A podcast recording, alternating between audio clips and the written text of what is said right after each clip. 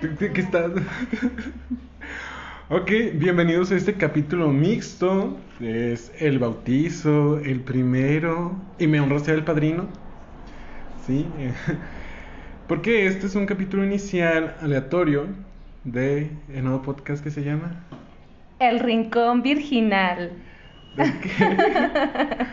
Hola. si lo escuchan, es, es Vane, su psicóloga favorita, donde todos me dicen, güey, nos encantan tus capítulos con tu amiga esta. ¿Cómo se llama? ¿Cómo se llama? La inolvidable, Vanessa. Vanessa la más bella. no eres Kimberly. Ah. no, soy Yolette de la academia. ok, entonces este capítulo tanto se va a publicar en Licorne la Bífida como en Rincón, Virginal. Ok, antes de iniciar, ¿qué va a tratar Rincón Virginal? Rincón Virginal, pues es ese rinconcito donde nos sentamos a, a pensar, a reflexionar un poquito sobre la vida, sobre cuando la cagas en alguna situación en el trabajo, en la escuela, con tu pareja, uh, pues en realidad quisiera que sea como un espacio de reflexión y pues dar mi pequeña opinión, y lo repito, que va a ser mi opinión, entonces va a estar basada en pues mis anécdotas o lo que he vivido en este poco o mucho tiempo Básicamente esta desgraciada quiere hacer licor en la vida bífida, pero por ella, sí, no, básicamente. Es que ya no me invitas a tu podcast. No, está bien. Demos la oportunidad porque siempre ocupamos competencia. Recuerden, las grandes empresas siempre tienen competencia. La competencia es sana, lo dice la COFEPRIS. Ah, no es cierto. ¿Cómo se llama? ¿Coparmex? No sé de qué estás hablando. No, bueno. no soy un ciudadano, no pago impuestos, así que no. Entonces tú no puedes opinar. No, no puedo opinar sobre eso. Ok. ok, decidimos hoy hablar sobre es que, es que nos chocó ese tema y cuando yo en Licona en la Vigida pregunté por temas, alguien dijo, güey, habla sobre Betty la Fea. Pero me quedé, ¿por qué Betty la Fea? Ahorita en la pandemia regresó y creo que como un ave fénix de entre los muertos completamente, no sé. ¿Vane se metió antes de, empezar esto? ¿En qué? ¿En qué top está en, ah, en la plataforma? Bueno, eh, es de las, es de las series mexicanas. Eh, bueno, no, no es serie mexicana, perdón. Es una serie latina, pero es de las más vistas en México, que está en el top 10 de Netflix. sí, digamos marcas, muy bien. Ah, ok, ok, perdón, de la N, la N roja. Y pues realmente, o sea, ya lleva más de un año que no baja y que hasta hay memes de quién sigue viéndola, por qué no baja del top la verdad, pues ustedes nos van a dar la razón. Y que te quejan, bueno, no sé, ¿cuántos de tus amigos ves de Betty la Fea? Yo, que si yo he visto Betty la Fea, sí, la he visto. ¿Cuántas veces? Ah, pues solamente una vez. la acabo de ver, de hecho, por pandemia.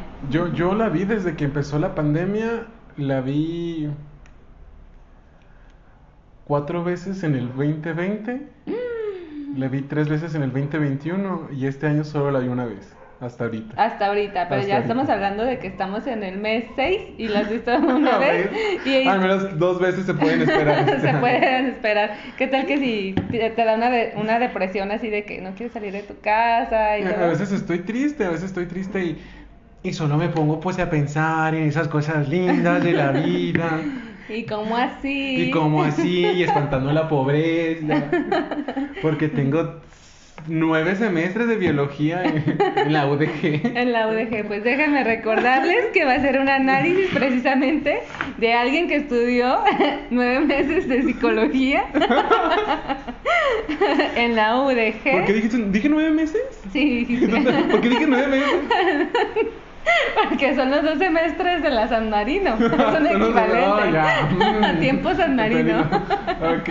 Sí, porque en la UDG son semestres de cuatro meses y medio. y un mes, y medio de vacaciones. Un mes y medio de vacaciones. no, sí. Uy, ok. Eh, ¿Por quién empezamos?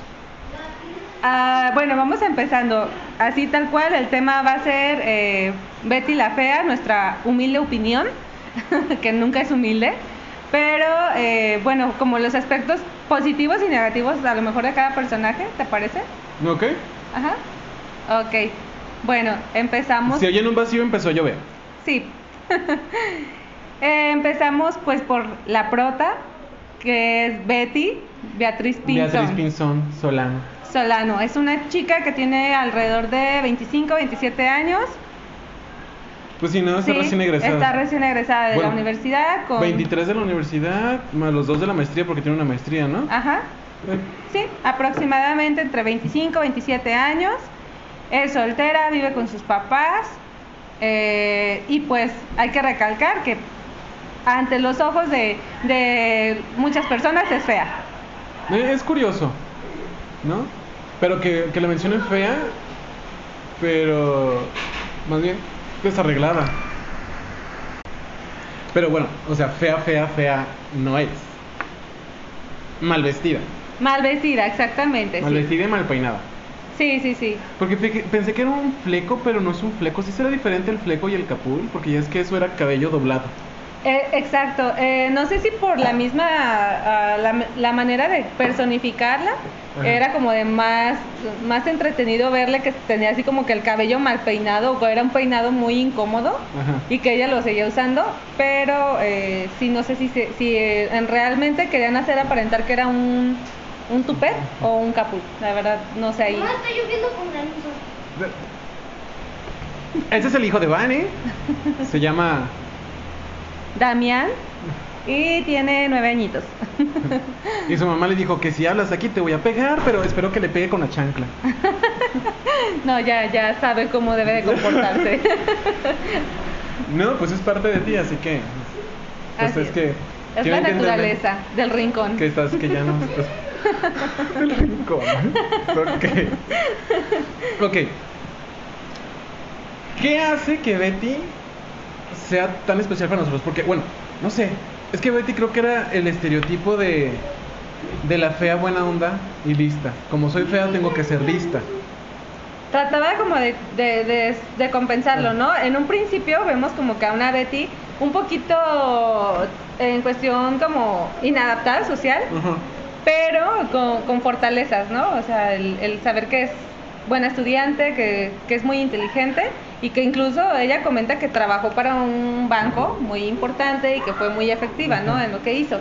Aquí desafortunadamente lo que no le abrió las oportunidades pues era su aspecto físico.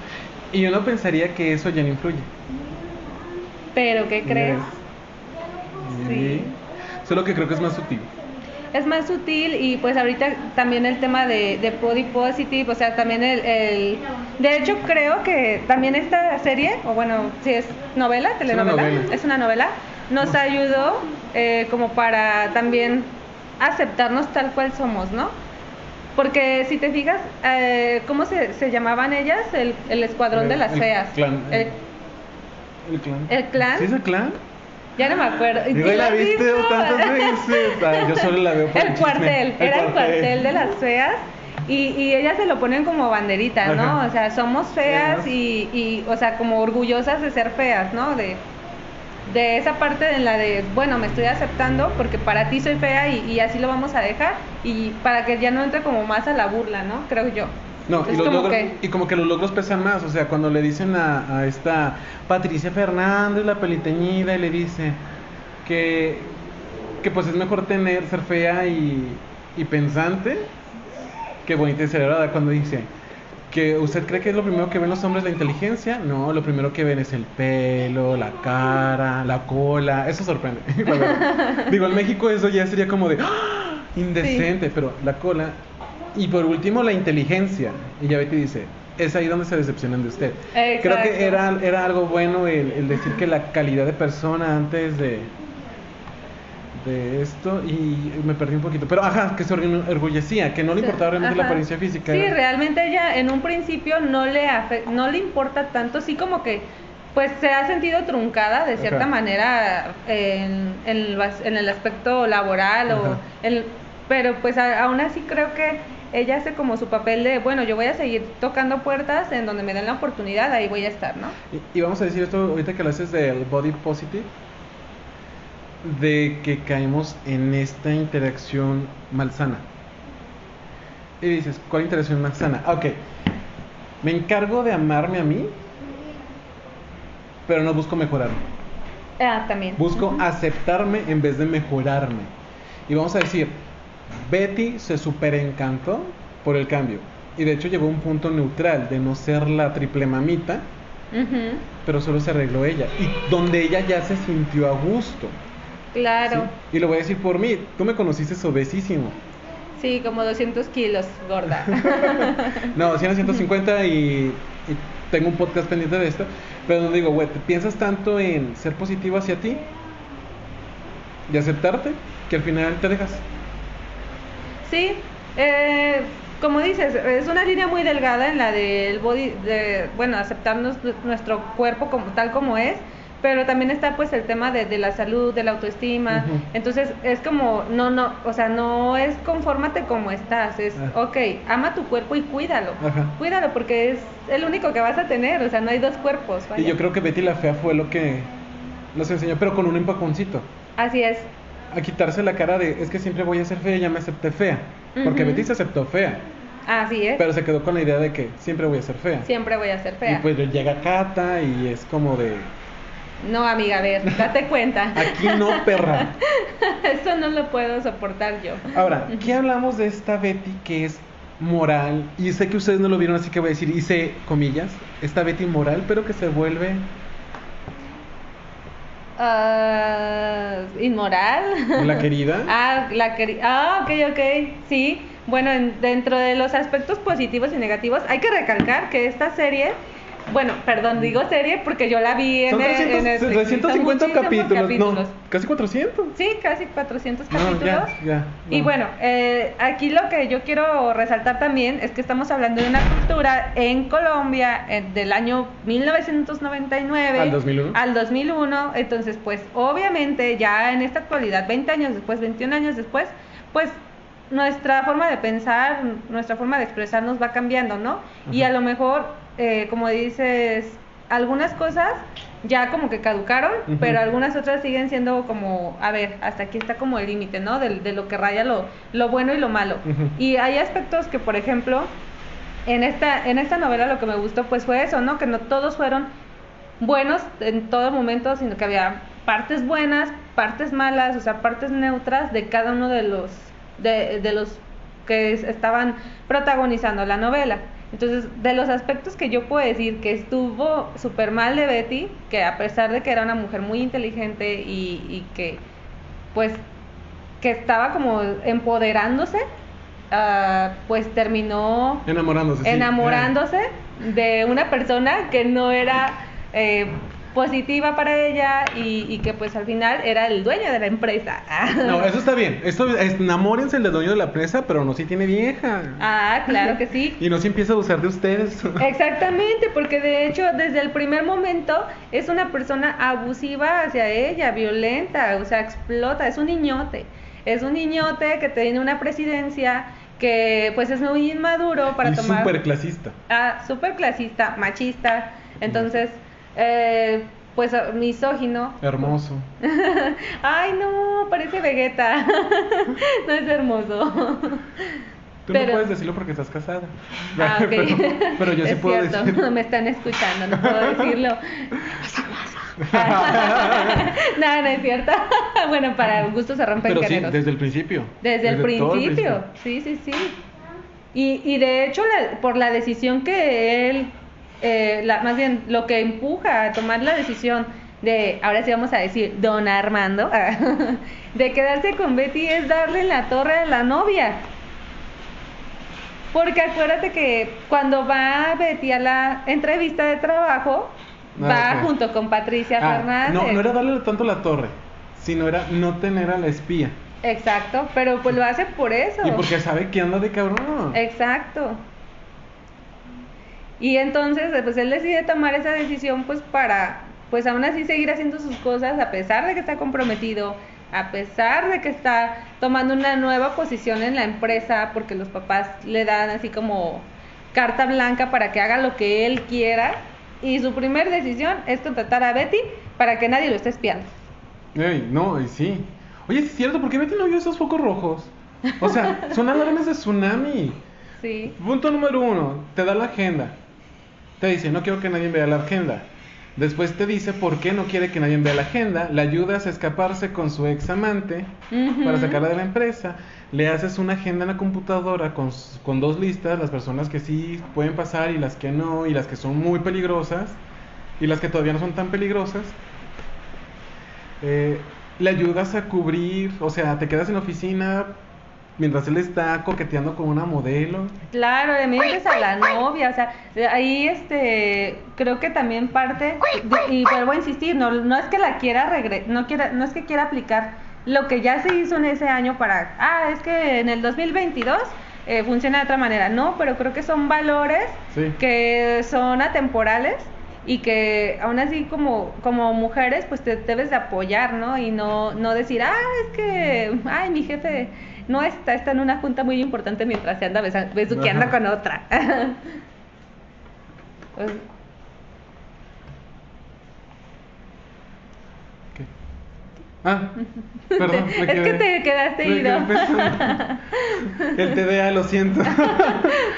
Este, ay, sí, sí me ponen unas caras con tu pastor. Ok, creo que es lo que más encantó a Colombia. Ya dijiste, es, una serie, y vamos a decirle serie para que ya no te confundas. Es una serie es atemporal. Para mí. Sí.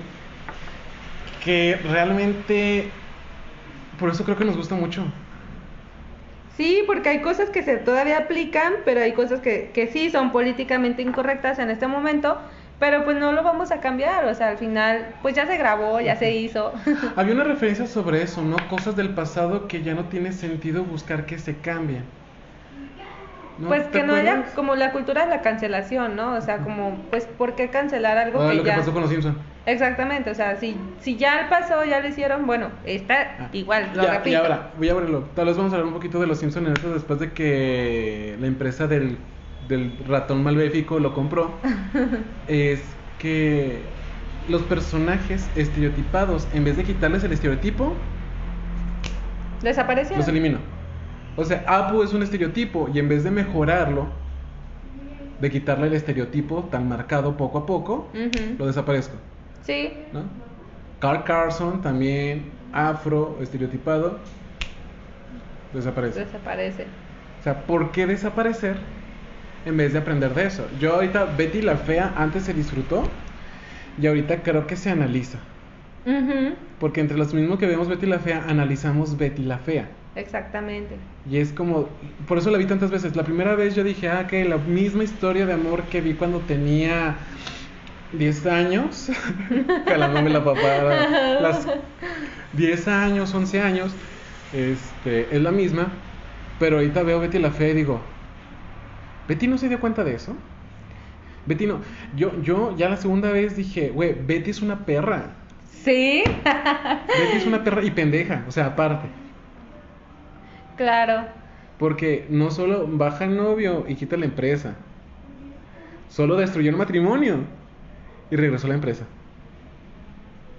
Sí, bueno, es que si te fijas, o sea, y, y vamos ahí un poquito a, a lo del análisis también, de que, por ejemplo, pues ve la dinámica familiar en la que, de la que viene Betty, ¿no? Este, yo no siento que haya sido como una coincidencia de que Betty se haya enamorado de don, Arma- de don Armando así de una manera accidental, Ah. sino que ella, ella lo eligió. Ella lo eligió y ella supo a qué le estaba tirando. ¿Por qué no le tiró al portero? ¿Por qué no le tiró a, un- a alguien de producción? No, no, no, ella se quería ir a lo grande. Tenía ambiciones la muchacha, que es- son muy respetables. No solo esto, pero ya me hiciste pensar en algo, güey. Papá machista, Exacto, pareja machista. pareja machista. Porque, ¿cómo se llamaba este? Michelle. Michelle, el, hermoso Michelle. Ah, ya, ya, el que la estaba Michelle, todo divino, que le das oportunidad. ¿Sabes qué? Es que tú no sabes de restaurantes, pero yo no sé de finanzas. Hay que trabajar juntos. O sea, la parte de la dualidad, tú vas a trabajar para nosotros. Imagínate la playa. Se le estaba dando ese punto. Pero ella se quedó con. ¿Cómo, ¿Cómo? No sé si esté bien. Tú que eres la psicóloga, psiquiatra en biomedicina interna. este, pero un poquito del síndrome de Edipo. Busco mi padre, mi pareja. Ah, sí, si nos queremos ir a ver, a ver muy psicoanalistas, pues sí, probablemente Aunque sí. tu podcast no va a ser sobre esto, pero mío sí, y esto Bueno, es doble. Sí, pero acuérdate que estamos haciendo una reflexión, estamos No, sacando pero- ideas. Pero, ajá. eso recuerdo a veces a mi amiga Carol que dice, hay que romper con con esos, ay, ¿cómo le pone el nombre? Con esos lazos con la familia, pues, ¿no? De que seguimos un plan que la familia diseñó para nosotros, que no queremos, hay que romperlo. Entonces, en este caso tienes razón. Ajá. Papá, ¿qué le dice? Es que tú tienes documentos para ser grande y aparte papá machista. Claro, o sea, la verdad, eh, siempre, si te fijas, todo el tiempo él es como de, oh, me orgullo mi hija, lo grande, lo, lo, lo magnífico, pero al igual es no, eh, la frase que siempre usa, el diablo es puerco, puerco. mi hija, el diablo es puerco. Y, y para Don Hermes, ¿qué es el puerco? ¿Te fijas que es salir, divertirte y que realmente Michelle en Cartagena, que era pura fiesta, Ujú. ¿qué representaría? Pues Pues ser el el, dia- puerco. sí, ser puerco, o sea, lo, Bueno, el lo- diablo, pero- el diablo, eh, pero queríamos que fuera puerco. Ah. Pero no, esta era una serie familiar. bueno, ni tan familiar, ¿verdad? No, de hecho era muy importante. Hay que hacer un paréntesis cuando dijiste que el impacto que tenía la familia, y no solo esto, la visión que quería el país de Colombia de Betty la Fea. Porque hasta el presidente se metía eh, en algunas cosas. Como el bono de Betty, por, por asegurar la venta, que realmente Betty no iba a robar. Pero que el presidente se metió para decir, ¿sabes qué? Es que no puedes hacer que Betty robe. Porque Betty impactó a todo, pues sí, a todo el mundo. O sea, Sí. si ya tiene versiones en, en Ucrania y en Corea. Como 10, no, bueno, la verdad no he investigado, pero sí, yo creo que fácil he contado como unas cuatro versiones. Mira, ah, pues está la de Lasco mexicana, Ah, sí. está la china, está la coreana, Está la de Betty de Nueva York. Betty en Nueva York, hay dos norteamericanas, Ajá. este, está, yo dije la ucraniana y alemana. Ok. Ha de haber una turca porque sí. también los turcos les Ah, una hindú, una hindú también. les encanta hacer este muchas novelas también random. También hay de- Entonces, no solo eso, aparte tiene las traducciones. ¿sí? Ok, sí. Entonces, sí, todo, todo, todo, todo lo que impactó, realmente creo que Betty la Fea sí nos habla de una situación que se vivía. ¿sí? Porque a mí, a mí realmente en la prepa me enseñaron eso, que realmente uno busca en su pareja a su paternal. Y, y pues realmente fue lo que hizo Betty, o sea, ella no, no se, como dices, no se quedó con Michelle, eh, que era una persona que a lo mejor a- hasta responsiva, de, responsable afectivamente, de esta responsabilidad afectiva de la que a veces hablamos, de, de ser pareja, o sea, pues realmente ser parejas, ¿no? Este, tomarla como, como tu, tu mancuerna o como de verdad poder hacer algo juntos. Y sin embargo en el caso de don Armando, o sea, él siempre la esconde, se avergüenza de ella, en mucho tiempo se esconde de ella, no nada más por por Marcela, o sea, él porque como persona no le dio un lugar nunca a Betty hasta que ya pasa todo lo que tenía que pasar, ¿no? Ok, ok. Y ahora vamos a hablar de, de Armando, ya que estás hablando de eso. Ujú. Sí, era esa parte donde, güey, ¿cómo me voy a llevar a Betty al... ¿Cómo se llamaba? Ese restaurante que no era el Le Renoir, era la Posada de San Pedro. Ah, sí, que él siempre la llevaba a lugares muy De mala feos, de mala muerte, muy oscuros. o sea, sí. Y cuando ella ya se puso perra, que a mí me encantó esa parte de, güey, me vas a respetar y me vas a tratar como lo que quieres, que sea lo que estás fingiendo, vamos a ver hasta dónde llegas. Exacto. ¿no? Y que le pidió ir al, al mesón de San Pedro. Creo que era el mesón de San Pedro. Entonces que lo lleva ahí, bueno, y cuando le dice a su amigo, ¿cómo se llama su amigo? A Nicolás. No, el amigo de, de Armando. Ah, eh, Mauricio. No, Mauricio Friedman es el esposo de Patricia. Ah, ok, ok. Ay, ¿cómo se llamaba? El güerito, sí. ah, sí, y el doctor. Papito. Ajá. Cuando Armando le dice al doctor Papito. ¿Fabricio? No, y no. No. Y dice, y no sabes quién estaba ahí, estaba fulanito, y estaba sutanita y perenganita, y pura socialite. Ujú. Y de hecho es lo que le molestaba eso, que va a decir de mí la socialité Claro. de Bogotá. Sí, pues también vámonos otra vez a las expectativas, a la dinámica familiar. Creo que se- siempre se vio como que los papás eran muy ausentes Eh, y la exigencia de él de darlo todo y, nunca llegar como a, los a las pues a las expectativas de los papás era lo que siempre fomentaba, ¿no? Ese círculo vicioso, pues círculo vicioso por así decirlo, de, de ser una persona eh, y reaccionar con sus emociones y que siempre actuaba como, como con miedo, vaya. A, a eso, con miedo, con miedo a que, si recordamos, realmente los padres, ya ahí lo mencionan, los padres de, de Armando, exilian a la hermana porque tiene un hijo con alguien pobre. Bueno, no sé lo que dice el cuartel. Así es. Que tomando en cuenta a, las del cuartel, que el chisme es súper válido. Sí, sí, Súper sí. válido. ellas enteras dicen, 100% real. no fake. Sí, porque cuadran todo. Eh, exacto, o sea, son todas las versiones, o sea, ellas se reúnen en el baño para platicar la, la- la- el mismo chisme, pero desde donde, donde están posicionadas, vaya. No, hasta vemos que hacen cosas, o sea, mandar para que le sacaran una prueba de embarazo a Patricia Fernández es porque le Sí. invierte. Entonces, cuando ellas mencionan que la hermana está viviendo en Europa por enamorarse de un feo y tener un hijo con un pobre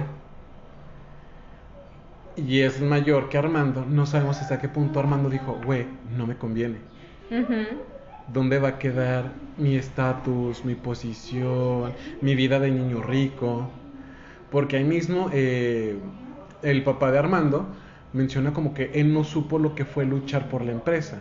El señor, porque Don Hermes empiezan a hablar de que, ah, tenías ahí tu, tu pequeña tiendita de ropa con cinco costureras y fueron creciendo. Y que tal parece que Armando nunca fue parte de ese mundo donde no tenía. ¿sí? Y que ya se supone que fueron creciendo. Hasta de hecho parece que fue después de casarse. Porque ya menciona que nomás su esposa Margarita fue la que empezó a, perdón, a decorar las tiendas, a ir, dice, a ir a, a Europa por telas. Ujú. Entonces tú te quedas así, no, pues ya tenían pasta cuando, cuando se casaron. Entonces, su papá, si te fijas, es un poco más modesto en cuanto a eso. Sí, claro. En cuanto a la posición, los estándares, pero su mamá no. No. Entonces probablemente Armando sí tenía este miedo que lo empujó a- al fracasar, al perder el miedo, que de hecho pues, creo que es todo el núcleo de la, de la novela. Sí, claro, el, el cómo estar cuidando, la, el- que n- escondiendo, pintando, maquillando la, la mentira de, de que la empresa ya no estaba funcionando y que pues parte de eso, este, pues eh, no parte, totalmente Sí. fue la responsabilidad de, de Armando. ¿no? Y cuando le dicen, sabes que la puedes rescatar, pero tienes que admitir que la cagaste. Así es. Pero no, No. prefirió sumergirla más y sumergirla más y sumergirla más en vez de aceptar que se equivocó y que fracasó. Exacto. Y luego, bueno, ahorita que estamos hablando de eso y otra vez voy a retroceder un poquito nada más como para de, de banderas rojas que pudo haber visto Betty y que a lo mejor creo que las vio pero le valió madre. Eh, el tema también de, de que él era el dueño y la posición que él tenía, que cómo ejercía como cierta pues acoso sexual hacia sus empleadas. Porque si te fijas como todas las modelos aparentemente Ajá. estaban como en búsqueda de él, pero también él las buscaba, Ah. ¿no? Entonces era como que, como ahí, como cómo te le niegas al, al dueño. ¿Sabes qué? Yo pensé que por con foco rojo ibas a decir otra cosa. ¿Cómo te puedo dar yo a ti la responsabilidad que yo tengo como autoridad de la empresa? Porque yo te puedo dar todo, tú decides. O sea, no, soy un adulto Ah, sí, también. que no puedo, con que tengo una licenciatura y una especialidad, pero no puedo tomar decisiones. Claro, sí, el hecho de, también esa parte de, de que no, eh, digo que es un niñote porque pues Ajá. realmente muchas veces actúa con base a, a los impulsos. Ajá. Bueno, no muchas, yo creo que No todas, todas. todas sus decisiones son con base a impulsos y, y que al final, pues sí, es cierto, o sea, cómo, cómo te dejas la responsabilidad, incluso de la relación, ¿no? También a- en el tema de con Marcela, que es otro personaje, este, Mm. que es su novia, su no, no es su novia nada Su más, comprometida. es su prometida y, y cómo él deja la responsabilidad de la relación a ella, porque Ajá. pues él es como de, ay no, otra vez vienes con tus inseguridades y todo, pero la deja a ella que ella sola se contente, o sea, nunca va y le pide una disculpa, este, nunca le dice, oye, sabes que sí es cierto, perdóname, que te generé una inseguridad, Mira. pero no, él está en su postura, él no lo resuelve, él solamente deja que se calme su novia de, del, de a lo mejor de la molestia, del enojo, de la decepción, y ya otra vez vuelven a empezar, ¿no? Entonces digo, ay, todas esas banderitas estaban ahí a la luz de Betty y, y a veces digo, quiero creer en la humanidad y pensar que no las vio, pero lo dudo mucho que no, lo que haya visto. todos tenían. De hecho, de hecho se culpa mucho a Marcela. Pero Marcela no hizo nada. Marcela trató mal a Betty, pero como cualquier jefa. güey, soy la dueña, a mí no me vas a estar desautorizando. Exacto. Aquí fue un problema de guerra de poderes. De hecho, entre Armando y Marcela, pero en vez de que Marcela canalizara esa guerra hacia Armando, lo canalizó a Betty que no tenía más que una orden. Y es cierto, es que pues, es mi secretaria, porque te tiene que estar diciendo las cosas. Claro, y, y pues al final con justa razón lo defendía, ¿no? Porque también era patrimonio de ella. O sea, sus pap- los papás de Marcela Claro. también estuvieron involucrados, eh, incluso del otro chico de su hermano que se llamaba Daniel, creo, Ajá. que también eh, ellos dos peleaban por la empresa y, y de verdad creo que si hubiera quedado en las manos de ellos desde un principio no existiría la novela de Betty la Fea, obviamente. Pero de verdad siento que ellos sí querían a su empresa y, y estaban con la madurez. Marcela, Daniel no tanto. Porque Bueno, de pero- hecho, Marcela le dijo, es que tú qué ibas a hacer con la empresa. No, pues finiquitarla. Es que no, pues es que el esfuerzo de mi papá y yo, este es el esfuerzo de mi papá. Exacto. Bueno, pero al final tenía él como un interés, al menos quería ver una ganancia Ajá, de eso. pues y sí. como no estaba viendo nada, pues era como de esa, esa presión, ¿no? De, pues no, o sea, la cerramos y ya está. La vendemos y cada quien que haga sus inversiones. De hecho, sí creo que al final, Ajá. como dices, este, él ya tiene un negocio y a él le super urge vender la empresa porque pues ya tiene como que te- tengo que entregar el dinero para hacer mi otro O pierdo proyecto. todo. Ajá, o lo pierdo todo. Y aún así, pues la termina perdiendo porque la que se quedó en la empresa fue Betty.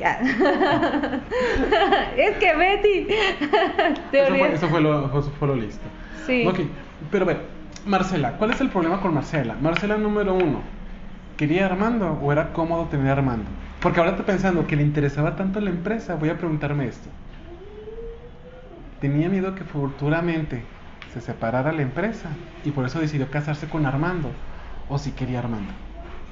Mira, con ellos yo creo que no hay como mucho trasfondo porque también a veces no se, no se aguarda, no se revisó como el tema de la familia y eso. Ahorita estoy diciendo que su motivación era por lo de sus padres, pero realmente no queda claro cuáles eran las expectativas de los padres hacia ellos, ¿verdad? Ajá.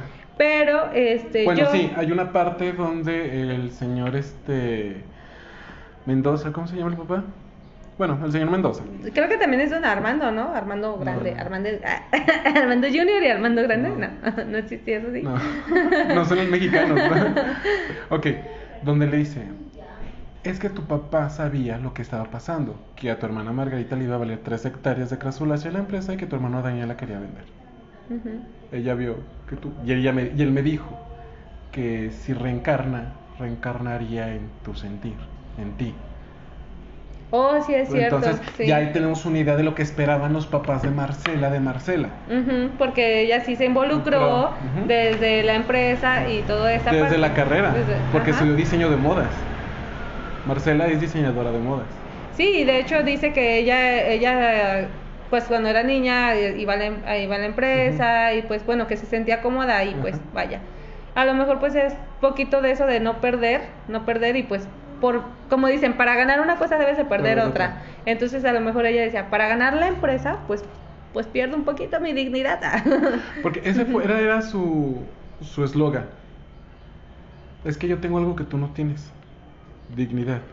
Pero bueno, cualquiera que viera la telenovela ahorita diría... Y cualquiera que viera a Marcela así ahorita diría... No, güey. Tienes todo menos dignidad. Exacto, porque es una mujer muy, sor- eh, ¿cómo se puede, podría decir? Pues tiene mucha sororidad con sus compañeras. De hecho, creo que hay, hay una situación en la que una de las deja de ir una empleada y ella la convence, platican, este, le ayuda para que, que al final, este, la apoya, vaya, de, de muchas maneras. Pues para que no se vaya esta, esta compañerita, ¿no? Que, que ni siquiera ni, ni le debía ni nada, pero le ayudó, Ahora, vamos a decir eso. Ayudaba a las del cuartel. ayudaba a las del cuartel. Tomando en cuenta que las del cuartel la tijereaban y hablaban mal de ella, y ella ayudó a las del cuartel. Ayudó a Sofía diciéndole lo del abogado, lo del celular que le rompió a la bandida. Eh, a la bandida, sí, Y claro. a Laura María, Ajá. que ya le iban a correr, que habló con ella, ¿qué te pasa? Y no solo era en lo laboral. Le dijo, ¿qué esperas de tu vida? Ujú. ¿Buscas novio para que te mantenga, bla, bla, bla? Pues no, no es aquí, o voy a buscar otra parte. ¿Quieres amor? Ahí está Freddy. Freddy te ama. Exacto. ¿Sí? Sí, de verdad era, creo que tenía mucha caridad humana, pero eh, pues la carcomía todo este tema de, del, de no poder tener el control de, de don Armando, de, de poder ser una pareja como realmente se esperaba, tal, ¿no? Tal vez ese era el problema, güey. Tal vez quería la seguridad de la empresa y casarse con Armando daba la seguridad de la empresa. Entonces, no tener seguridad sobre Armando la frustraba porque no tenía seguridad por la empresa. Porque cuando, cuando se deshace de Armando. Cuando ya se entera de que él perdió la empresa, ¿De qué qué? de que él perdió la empresa. Entonces ya no tenía sentido seguir con Armando. Exacto, Ya no tengo empresa. ¿no? Ahorita ya depende de Betty. Mi prioridad tiene que ser pensar en salvarlo antes de volver con Armando. Ujú. Y tal vez sí, en la parte del bar donde va y lo salva, tal vez es la parte donde puedes decir, güey, siento una estima por él. Crecimos juntos, siempre estamos juntos y nos íbamos a casar. Hemos cogido. ¿Y quién? Y luego ni, yo creo que, ay, ya bien metida en eso, pero yo creo que pues como que ni siquiera era como que algo, lo- que los dos era, que les llam- fuera llamativo, porque pues él era como bien a secas o en ciertas... eh, Después de coger con Betty. Ah, ok. era Antes de eso, ah, me acuerdo que hubo un capítulo donde era, lo espera ella bien fetichista. Ah, sí, sí, sí. Sí, ella, ella sí, o sea, bueno, al menos sí. Dominatrix. Ajá, sí, que lo, lo- le tapa la cara, ¿no? Ajá. Algo así, le pone luz y que toda la cosa, sí me acuerdo. Por eso te digo, hay, hay como dos o tres veces que pasa y, y ella es como que, bueno, sí, está bien, pues eh, vamos a echarle ganas a esto. Y él es como de, ah, no, y si no es Betty es otra, o sea, realmente no era el problema. Eh, eh, Por eso tienes que verla siete veces. No, porque Marcela dijo, lo estoy perdiendo, Patricia. Lo estoy perdiendo. ¿De qué hablas? Ya se te fue, te rompió el compromiso. No quiso tener sexo conmigo. Ay, Ah, pero eso es pase, porque este Friedman se enojaba conmigo y pasaba un mes sin nada, Marce, un mes sin nada. Ay, no me acuerdo de los diálogos como tú. Y luego Marcela le dice, este, no, porque cuando andaba con otra, todavía venía y me cumplía. De eso no me acuerdo. No, eso te tuvo que haber molestado. A mí me hubiera molestado. No, es que la verdad no me acuerdo de esa parte. O de, pero bueno, tendré que verla No, otras otra tres veces veces. más para aprenderme todos los diálogos. Porque como así, que usted sepa más que yo, no se puede. El diablo es puerco. El- Sí, pero es que creo que aquí, aquí, yo, la verdad, después de que lo vi, yo dije, Betty, si hay una villana, si hay una villana entre Marcela y Betty, es Betty.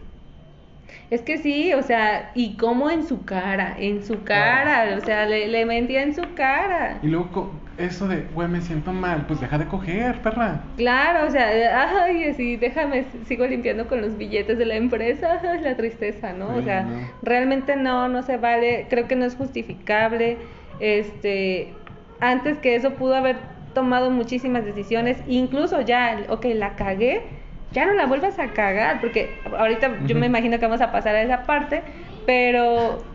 O sea, no, güey, ya no lo vuelvas a hacer. O sea, ya la regaste una vez. A ver, ¿de cuál? mal. ¿De que la enamoraron luego, luego y aflojó? Ah, no. ¿O cuál? Yo iba a la parte de cuando ya ella se va de la empresa.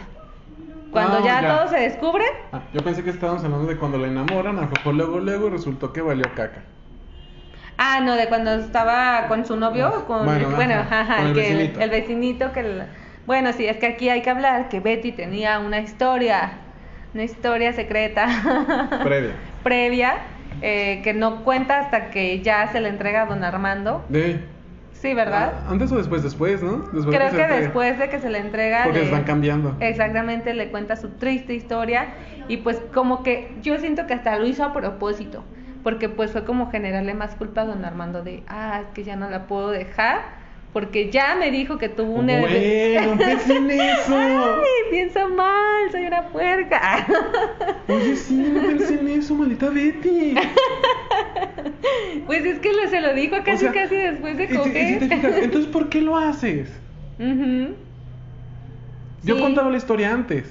Ajá. Yo sí, sí. contaría la historia antes. Sí, sí, sí, oye, ¿sabes que No me siento cómoda, pasó esto y hasta que yo tenga mucha confianza a lo mejor contigo, cero. Yo, yo, yo lo voy a decir así. A mí cuando este, pues hay una propuesta para algo más, que no es una relación, pero hay una propuesta, yo le digo, güey, o sea, siento inseguridad. Si tú prefieres un cuerpo así y así y así, yo no lo tengo. Porque ya me pasó momentos desagradables donde no era físicamente atractivo para la persona. Entonces yo lo digo antes. Ajá. No, entonces yo sí, cierto, o sea, porque Betty lo dijo después. Sí. No, no había pensado en la culpa. Sí, pues no ves que luego ya de todo el tiempo está pensando don Armando, es que le, ya le pasó, ya le hicieron, y yo no quiero hacer eso. Calderón, ya. Calderón, Calderón. exactamente. No, Calderón. ¿Cómo quiere que la deje así? Exactamente, porque él ya este está como en la, en la parte de que pues ya para yo ya perdí el control de todo esto, yo ya no puedo eh, seguir cagándola con Betty porque pues si la sigo cagando, este, pierdo yo todo y se me- pierdo las expectativas de mis papás y bueno, entonces como que también ya se pone en el plan de que tampoco quiero romper ya las expectativas de Betty.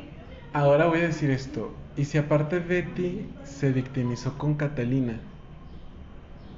Cuando llora porque no quiere hablar con las amigas. Se queda con Doña Cata. Ah, sí, claro, y la, se la lleva a la playa todo pagado. y le da un cambio de look todo pagado. Claro. Oye, sí, ¿por qué no quiso hablar con las amigas? Generalmente hubiera dicho, ay, corté con Nicolás y me puso el cuerno. Ujú, ¿No? De todos modos, ya se iba, ya iba a renunciar, ya iba a entregar la empresa. Exacto. ¿Por qué se tuvo que quedar con Cata? Bueno, Cata los vio. Cata los vio, sí, ella, ella ya sabía, pero eh, es que es a lo que voy, es que yo siento que ella tenía todo el terreno bien medido. ¿O no? Lloró primero, ¿no? Antes de que Cata los viera besarse. Sí, Ah, ya la había visto mal porque pensaba que era con su novio. Ah, hasta que sí. Cata los ve y va y Sí. se acerca. Sí, de hecho creo que la, con- ajá. la ve llorando y, y ya ella le dice que no, que pues porque el novio, y ya le dice no, Betty, no sea así, y bueno. Pero, pero te fijas que sí, desde el principio. Desde el principio vio que victimizarse con Doña Catalina. ujú. ¿Por qué? ¿Para crecer? ¿Para ser la víctima? ¿Por si pasa algo ya tendré una referencia? Sí, pues se aseguró, ella se, ella se aseguró de, de una manera u otra ten- seguir estando como en el estándar que ya estaba. ajá. Y, y realmente ahora también me llega la duda, ¿por qué salió del banco? Por fea. Por fea, sí, ya sé. Pero no, no habrá sido otra situación, que ella eh, se haya hecho la víctima de que siempre haya sido guapa y que... ¿O le hayan encontrado algo? Ajá. Porque, oye, perdón, un banco, la verdad, yo no creo que te vayan a correr por bonito, por fea. no, O mientras sea, es una chingona números- produciendo números, güey. Soy un banco, quiero ganar. Claro. Estoy aquí para manejar dinero, no para vender. No soy imagen. Y, y en Acomoda sí era la imagen, Sí. pero en un banco, pues, creo que hasta en, en algún momento Daniel se lo mencionó, ¿no? De usted por qué no siguió en su banco allá como un ratón en, en el rincón, Ajá. allá haciendo sus números, o sea, pues, y por qué ahora va y busca como en otra empresa, ¿no? Y ahora, si pudo crecer tanto con Terra Moda, ¿por qué no buscar un préstamo? Sí, no, te, eh, te digo, yo no, no estoy diciendo que sea 100% mala Betty.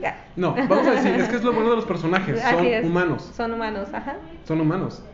Sí, y yo lo voy a decir, para mí, y este es un tip y una sugerencia para todos ustedes. Si la persona es extremadamente amable, Algo quiere, algo tiene. Algo tiene también. Algo tiene, sí. literalmente algo tiene.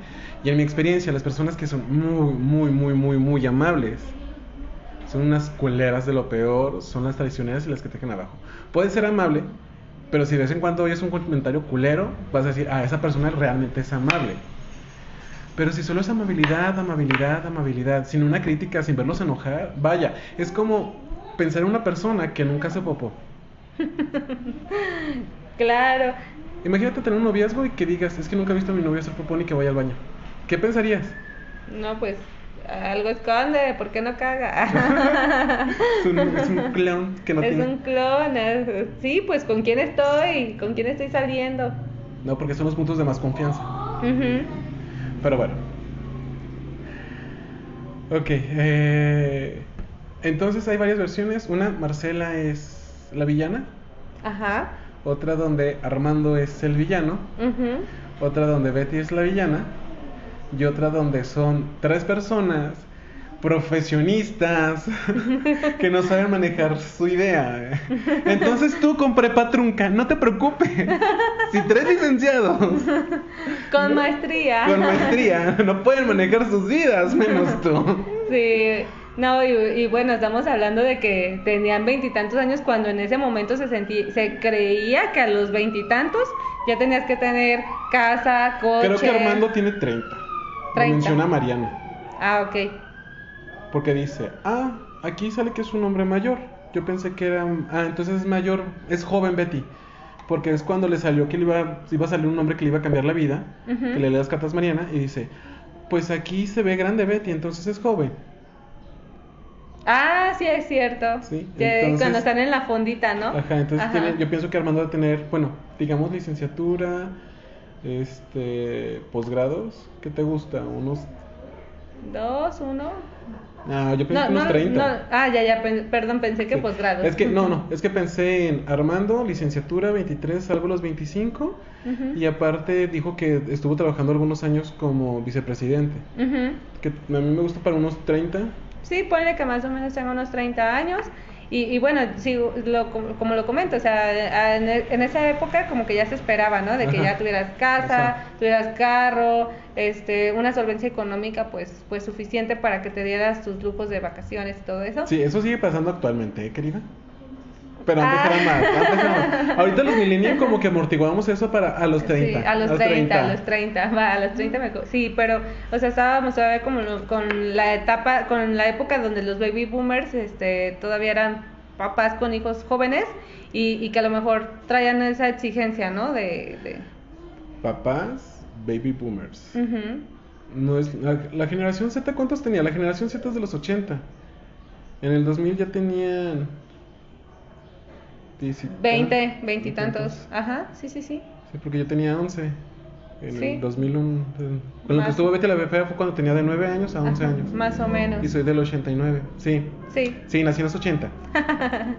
Ay, yo todavía puedo Pero decir que entonces soy los, los baby boomers sí, pues si yo tenía, mi mamá es baby boomer. Este, yo tenía 11 años, mi mamá tenía, bueno, pongámosle 10 años, el punto medio. Tenía 35. Más o menos. Entonces era lo que se esperaba de, cada, sí. de, ellos, entonces pues todas las expectativas están como, como en lo alto, ¿no? No, y de hecho sí, fíjate, curiosamente, Marcela, Patricia, que son como de la generación, Armando y este Calderón, misma generación, departamento de soltero, ¿no? Así es. 25 años, Nicolás Mora y Betty, recién Ujú. salidos de la licenciatura, vivían con sus papás. Sí, como que ya esperaban que ese paso de ese punto, ¿no? Así es. Sí, De la bueno, más o menos. Entonces, eh, pues como, como lo estamos diciendo, la, la, yo creo que como el éxito de la, de la serie como tal es porque los personajes son muy humanos, ¿no? O sea, no hay como que totalmente malos, pero totalmente buenos tampoco. No hay que justificar algunas acciones que tomó Betty por, por decir que era fea, por decir que nadie la quería, o sea, todo lo que las decisiones que ella tomó fueron unas decisiones que tuvieron consecuencias y que probablemente ella sabía cuáles iban a ser las consecuencias Consecuencias. y no le importaron. Ahí es donde sí creemos que pues, existe la maldad y que el diablo es puerco. Ay, digo, tal vez por eso. Tal vez por eso Don Hermes lo decía. O sea, la maldad está en cada oportunidad que tengamos. El diablo es puerco. ¿Sí? Tal vez por eso era su frase repetitiva, repetitiva, repetitiva. Y tan repetitiva que pues Betty la tomó muy, Que como que hay que tomar una oportunidad.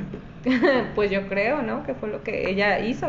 Tomó la oportunidad de irse de secretaria, a pesar de que pues tuvo, tenía sus estudios y todo. Y volvemos a la ambición y sí es cierto. Muchas veces fantaseó con esa vida de lujo.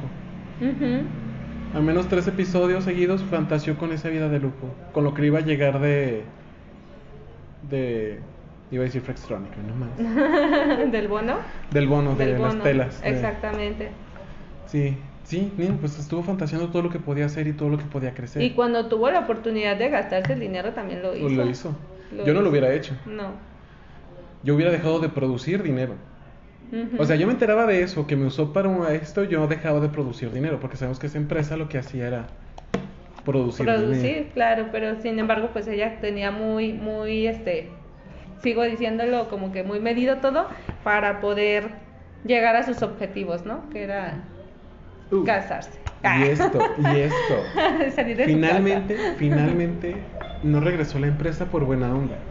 No. No regresó el carro por buena onda. No dijo la verdad por buena onda. La dijo porque sí o sí el papá influía en ella. Es que mi papá, ¿qué es lo más importante? es que mi papá, y es que mi papá, o sea, no lo hizo por nomás. Sí, no, y al final pues fue como la presión, ¿no? De, de igual estamos hablando de que pues era una adulta joven, pero pues vivía bajo el techo de su papá y lo que el papá decía pues era ley prácticamente, entonces ella pues de cierta manera lo tuvo que decir porque pues si no perdía también a su papá. Entonces se vio como no o sea, perderlo todo. Ajá. No. O sea, voy a perder algo y voy a perder todo mejor. Pues sí.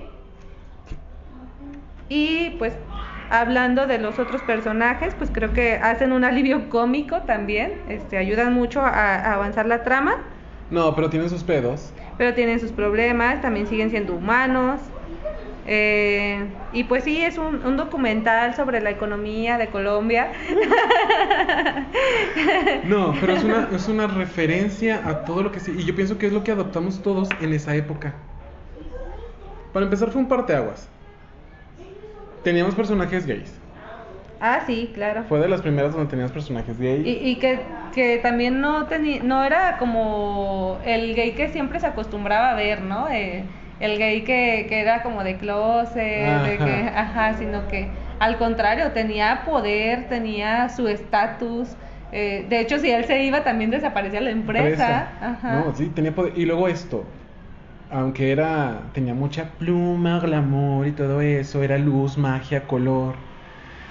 este, me encantan las escenas cuando dice, tóqueme, tóqueme y lo dejó buen mozo a cachetadas. Claro, pues sí, sí, sí. O sea, y, y varias, varias, veces retaba, o sea, eh, sabía jugar con la masculinidad de Don Armando. Ajá. Incluso cuando lo pone a hacer drag, drag, sabe a lo que lo va a meter y, y, es como para él satisfactorio verlo de esa manera. Y la demostración, como cuando se pelea en el bar, las demás drag le dicen, ah, tú puedes a putazos. Uh -huh. ¿no? Se sí, pone claro. en esa posición. O sea, realmente Betty la Fea en su tiempo y como referencial rompió estereotipos. Claro. Rompió muchos estereotipos.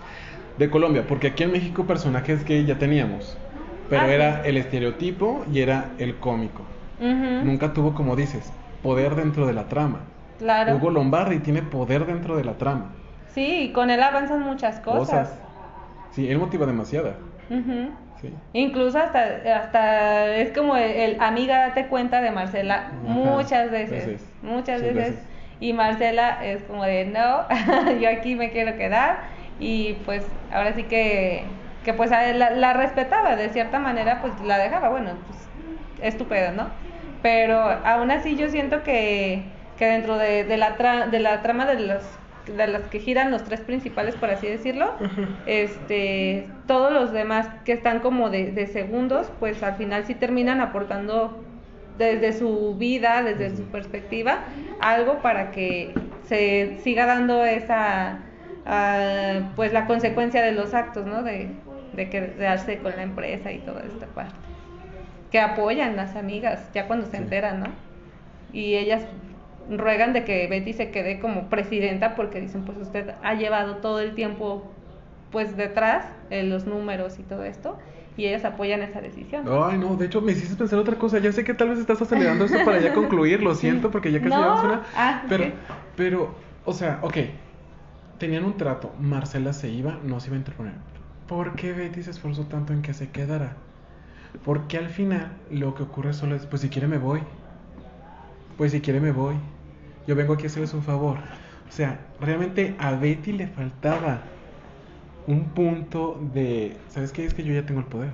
Yo ya tengo tu empresa. ¿Sí? Yo sé que fue apoyado por Patricia Fernández, la exageración. Pero ¿por qué? La esperó en una oficina. Güey, si tú no te creías dueña, si no, tú, tú, no te creías con el derecho y el privilegio de la empresa, ¿por qué me estás tijereando? Claro. No, ¿tú por qué me estás tijereando? No, te estoy ¿Qué? tijereando. Estoy pensando. Ah, okay. Este, ¿Qué? ¿Tienen hambre ya? ¿Que quieren que los lleves a jugar al parque? Ok. Porque simple y sencillamente no voy con Marcela a su oficina. Porque la tengo que hacer venir a mi oficina. Y luego decir, ah, lo siento, es que soy la presidenta. Porque, güey, le quité su empresa, estoy aquí para ayudarles. Uh -huh. Le voy a pedir el favor, pero voy a su oficina. Oiga, Marcela, disculpe. Y de hecho, Yo estoy de acuerdo en que le diga señora Marcela. No, Ujú. la trata con respeto como la dueña. Bueno, es que ya no es la dueña. Ya no es la dueña. Pero supone claro. que Betty se mete en el papel de, güey, es que yo te voy a ayudar porque me siento fatal. Sí, pero sabemos que es como hasta una doble moral, ¿no? Porque pues realmente como dices, si trata del momento para hacerla sentir de una manera en la que a lo mejor en un principio Marcela la hizo sentir. Ah, ok, bueno, ya nos quedan cinco minutos porque esta cosa no da para más. Conclusión de este pequeño.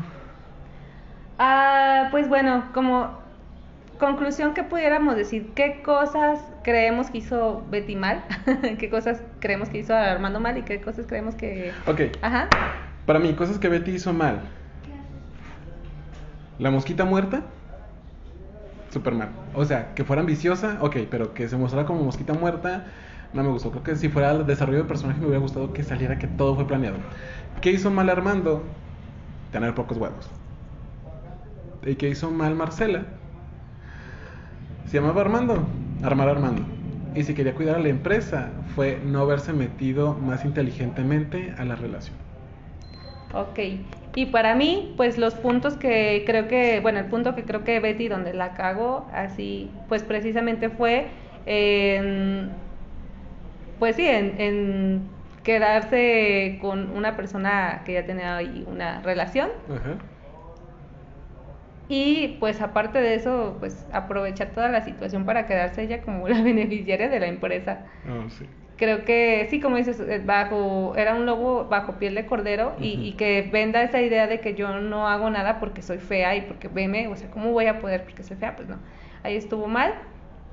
Este, de don Armando, pues eh, fue que eso, que nunca controló sus impulsos, nunca se responsabilizó de nada, es, siempre dejó las responsabilidades a otras personas y ese fue su primer error, haber confiado en las demás personas, en que los demás le iban a solucionar la vida. Y pues de Marcela, como dices, pues no abrir los ojos a tiempo, no por aferrarse a lo mejor a, a la empresa o a un matrimonio fallido desde un principio. Creo que ella, pues ahora sí que no es villana y que a veces la pintan como la mala y como la clasista, pero pues realmente ella estaba viviendo desde su perspectiva de vida, no, no estaba haciéndole daño a nadie y pues eso. Muy bien. Y como es un triángulo amoroso, ahí me gustaría hablar mucho y enfocar la corresponsabilidad afectiva de qué es lo que debemos de hacer cada uno en cada punto de, de la relación para pues poder cuidar a la otra persona, que no pudo haber ocurrido desde un principio si la, la relación realmente haya sido una relación. Eso. Y pues por último, bienvenida Vane al mundo del podcast. Entonces, ¿en qué? ¿El esquinero virginal? El rincón El virginal. rincón. Bueno, pues, esquinero, pero Es que tú Bien- quieres que te esquinen. bienvenida a, a- a este mundo. Vas a tener mucho éxito. No te voy a decir mucho éxito, te voy a decir y lo voy a declarar. Vas a tener mucho éxito. Muchas gracias. ¿Cuándo vas a estar publicando? Espero que por semana, todavía no defino el día, pero ya les estaré avisando qué días. Muy bien. Mientras no sea lunes para que no paques a licor, ¿no? Va a ser el domingo a las No, 12 que de la medianoche. noche. Eso ya es lunes. Por favor, no estudien psicología. Después no saben leer el reloj. ok, esto es Licorne la bífida junto a. Rincón virginal. Sí, hasta la próxima. Bye.